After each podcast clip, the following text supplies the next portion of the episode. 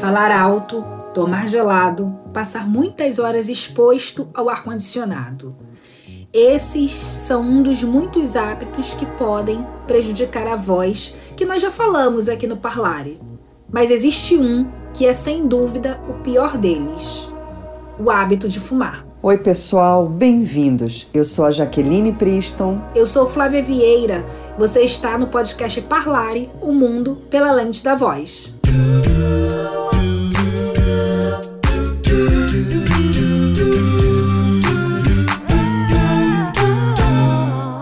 O cigarro é o nosso vilão, né? O cigarro é um bandido silencioso por anos, um hábito dificílimo de lidar. Ele deixa marcas irreversíveis no nosso corpo.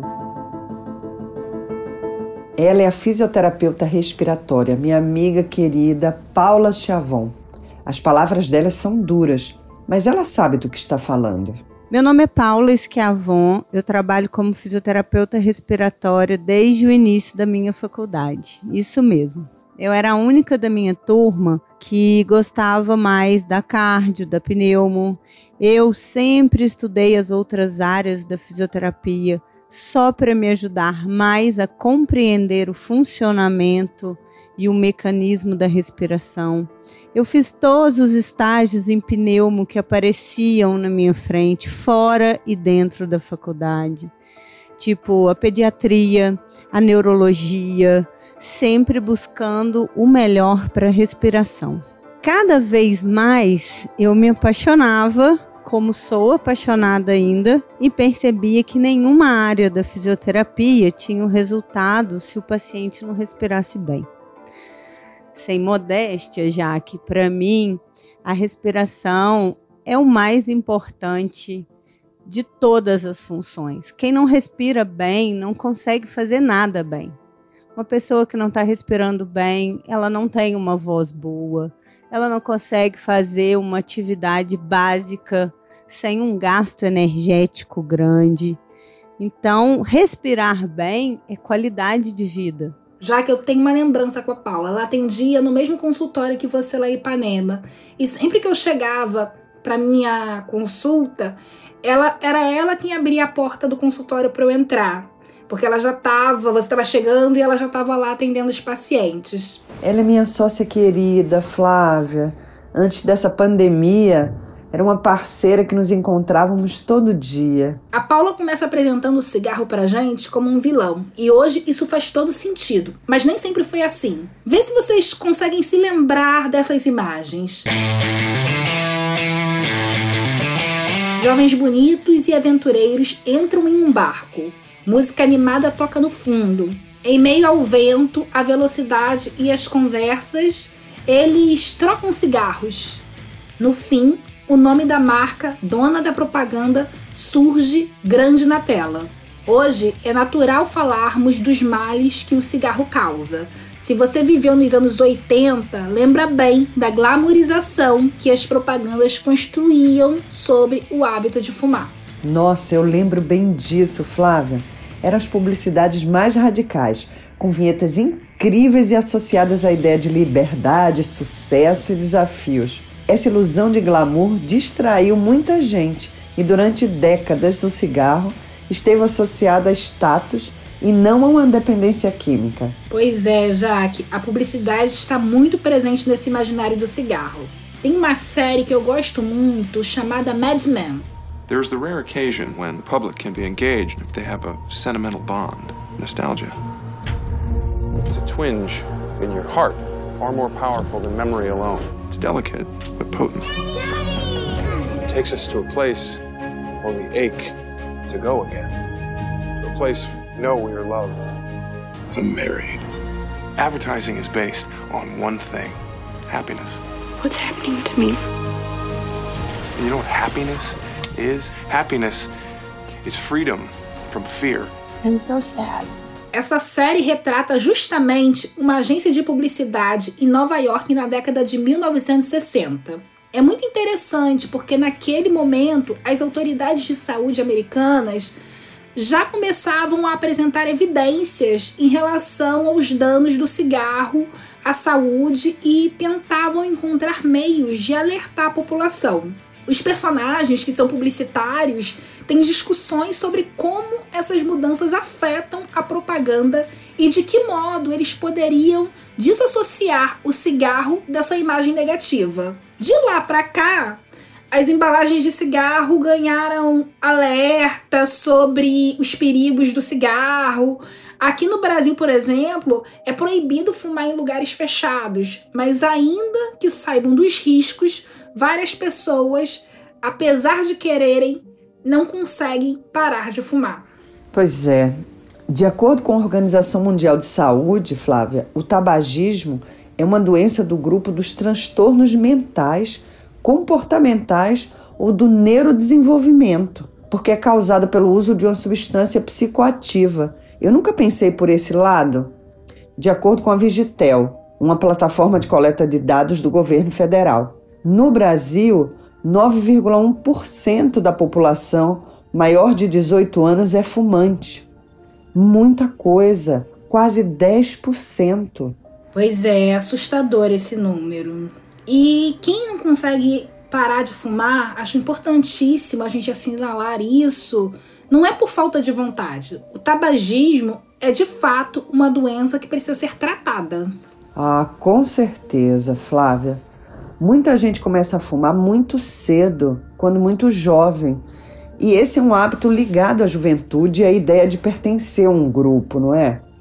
E quando ficam mais velhos, não conseguem parar pela dependência química. Por isso, essa conversa segue sendo importante. Quais são os males do cigarro e, principalmente, o que ele causa na nossa voz? É, a gente precisa reservar esse tempo para poder compreender todas as questões envolvidas. E por isso que a gente está fazendo esse programa hoje.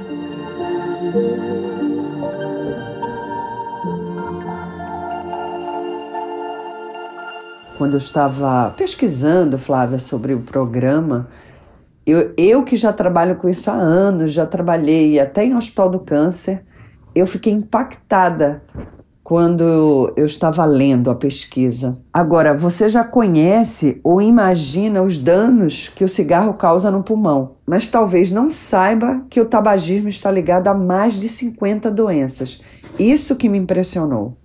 Quando uma pessoa fuma, o corpo é exposto a 4.700 substâncias nocivas, ou seja, o estrago é grande. É enorme, Flávia.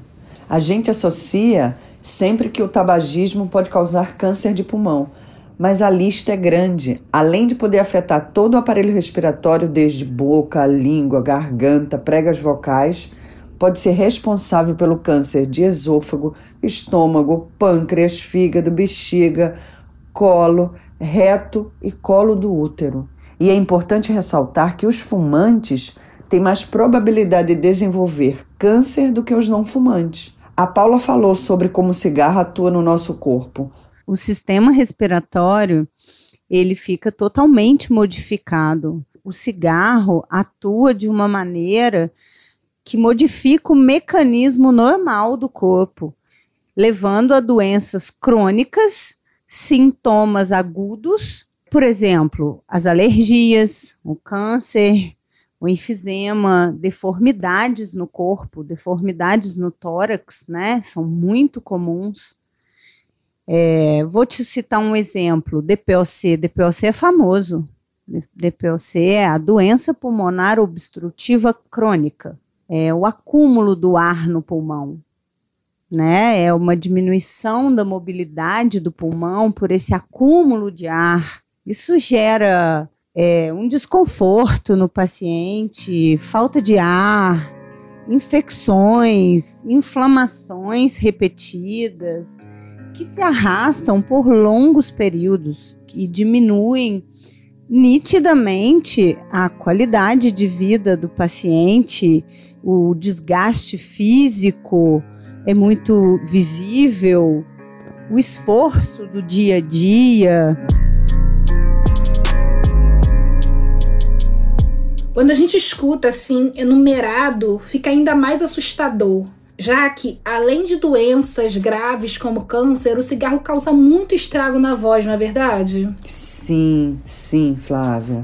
É comum vermos pessoas com a famosa voz de fumante, que geralmente é bem rouca, grave. O cigarro irrita todo o aparelho respiratório e a química presente na fumaça causa edema nas pregas vocais e esse edema ele vai aumentando, sabe, com, ao longo do tempo, com as décadas de fumo ou pela quantidade de cigarro que uma pessoa fuma por dia. Eu cheguei a ter pacientes que fumavam três maços de Marlboro por dia e ela tinha uma voz muito grave e algumas pessoas achavam bonito isso. Meu Deus, é uma deformidade, né? Sim, sim. Então a gente pode entender que esse edema é que causa a mudança na voz. Sim, exatamente. Essa é a principal causa, porque as pregas vocais, elas são muito delicadas. Sua mucosa parece uma gelatina e ela é constituída por líquidos e substâncias que junto com essa musculatura, né, que a gente já comentou em outros episódios, eles encontram um equilíbrio de funcionamento para produzir e manter a saúde vocal. E o cigarro, ele vem agredindo essa estrutura com a sua química e as pregas vocais, elas ficam parecendo duas bolhas, elas ficam exatamente como você falou, deformadas. E isso só piora com o tempo. Mas já que essas alterações na voz são reversíveis, se hoje a pessoa parar de fumar e buscar tratar o problema, é possível é, voltar à voz que ela tinha antes, ou pelo menos atenuar, assim, é, recuperar, né? Parte da saúde vocal dela? Depende da situação, do tempo de fumo. Mas parar de fumar é sempre positivo. Isso sem sombra de dúvidas. Se a pessoa cortar o hábito, sim. É possível tratar com fonoterapia, mas o quanto antes melhor. Porque o cigarro pode chegar ao ponto de causar danos que só podem ser resolvidos com cirurgia. Sem falar no câncer nas cordas vocais, que pode aparecer apenas como uma rouquidãozinha persistente, e o tratamento é muito mais invasivo e deixa sequelas permanentes para a voz.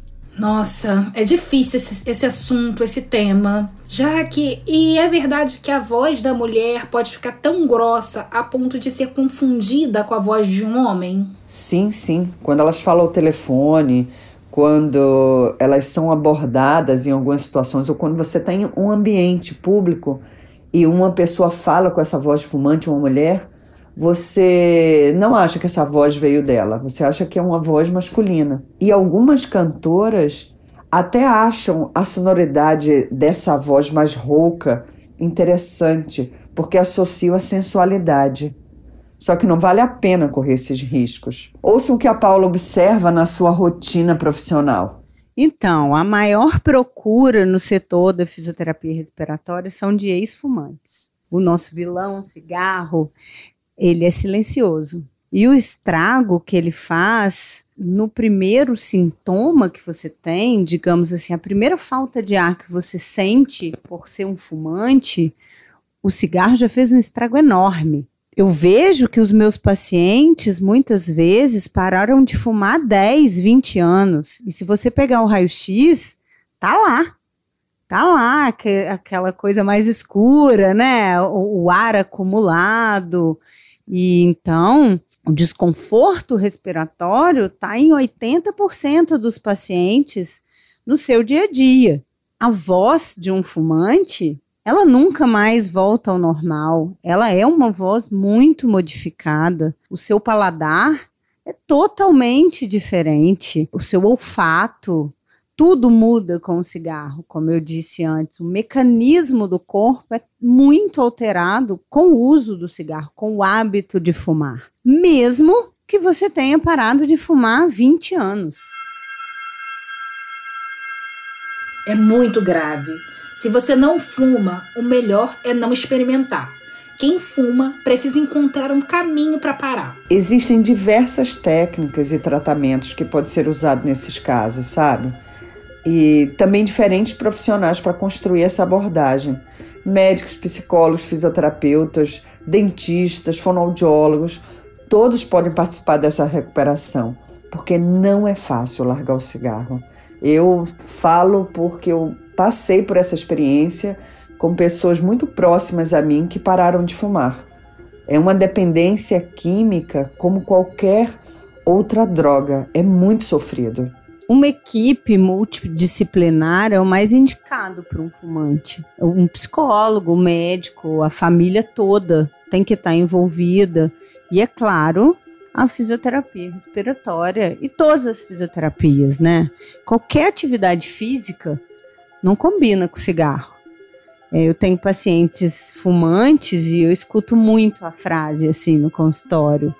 Que saudades de quando eu andava fumando um cigarro, numa boa, passeando por Ipanema. Como que eu aguentava fazer isso? E hoje, infelizmente, eles sentam para fumar mas não param de fumar. É difícil, mas vale a pena tentar. A pessoa que deixa de fumar só tem a ganhar. Já começa com um alívio no orçamento, porque cigarro não é barato. Verdade. Eu conheço uma pessoa que parou de fumar porque estava pesando no bolso, Flávia. Todo exercício bem feito e com orientação profissional traz benefícios para a saúde, não tenha dúvida. A fisioterapia respiratória para fumantes ou ex-fumantes é super indicada. Temos os exercícios ativos, né? Manuseios, passivos, alongamentos, fortalecimentos, ativação de toda a musculatura, toda a estrutura no corpo que é responsável pela respiração, que traz um nítido e satisfatório bem-estar ao paciente. É, é muito é, claro após uma sessão, o alívio que esse paciente sente, né? É, é muito real. É tão real que, na maioria das vezes, o paciente me coloca em situações difíceis, porque ele tem uma falta de ar maior ou tem alguma piora do quadro e ele não liga para o médico, ele liga para mim. Você pode vir me atender, Paula, porque eu tô com muita falta de ar sabe? Então, assim, ô Paula, é, eu tenho horário para te atender duas vezes. Paula, por favor, você pode me atender mais uma vez, porque eu não estou respirando bem hoje. Então, assim, é muito nítido o benefício da fisioterapia respiratória nesses pacientes, principalmente em crises agudas, né? Porque eu já expliquei que é, são quadros crônicos. E aí, quando o bicho pega, né, na parte aguda, eles me ligam muito, eles me procuram muito porque é muito eficaz o exercício respiratório. Mas como funciona a fisioterapia respiratória na prática? Não existe uma receita de bolo, né? É tudo muito personalizado, digamos assim. Mas para eu explicar para vocês mais ou menos como que seria a fisioterapia respiratória na prática, Vamos dar um exemplo do DPOC clássico, né? O famoso lá DPOC que acumula o ar no pulmão e tem pouca mobilidade. Se eu trabalho com ele, é, sopro, né? Várias maneiras de soprar. Se eu trabalho com ele um aumento do tempo que soltamos o ar, se eu ativo uma musculatura que ajuda na expiração, eu ajudo muito o esforço respiratório ajuda muito. O desconforto da respiração diminui muito. Toda a musculatura do pescoço, do ombro, do tronco, elas ficam muito sobrecarregadas e alteradas. Então, quando você busca um reequilíbrio delas na fisioterapia, com alongamentos e mobilizações, como eu já disse, o alívio é imediato. Né? Se o paciente chega no maior esforço respiratório e você alonga o pescoço dele, coloca ele para soprar e ativa um abdômen, ele respira melhor, ele respira mais devagar. E aí é, é sensacional, parece mágica, mas não é, né? Tem muito estudo atrás disso. Apesar da gente não poder modificar o estrago feito pelo cigarro, a fisioterapia respiratória contínua, ela evita né, muitos quadros de infecção de repetição, de internações, né? Eu tenho pacientes que tinham pneumonia direto e com a fisioterapia nunca mais tiveram pneumonia, né? Aquele acúmulo de secreção, aquela inflamação toda. e com isso você melhora a qualidade de vida do paciente, né?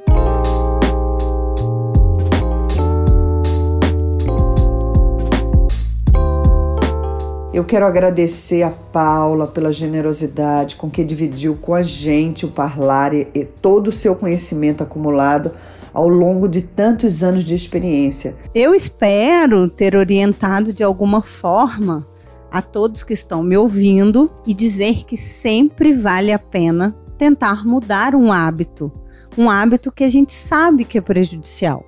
Fácil não é, mas é possível. Eu gosto de uma frase que eu já disse para Jaque algumas vezes, que eu não sei de quem é, mas eu vou falar para vocês que de repente ainda fumam e tem isso como um hábito. As mudanças na vida da gente, qualquer mudança que seja, que faça a gente evoluir espiritualmente, fisicamente, mentalmente, elas não cabem dentro de uma área de conforto né? Então, assim, a mudança de não fumar ou de ter sido fumante hoje buscar um apoio e uma, uma ajuda para uma área da respiração, da voz, para querer melhorar a sua qualidade de vida, tem que correr atrás, porque vale a pena. Foi um prazer enorme participar. Como eu disse, Jaque, tô morrendo de saudade.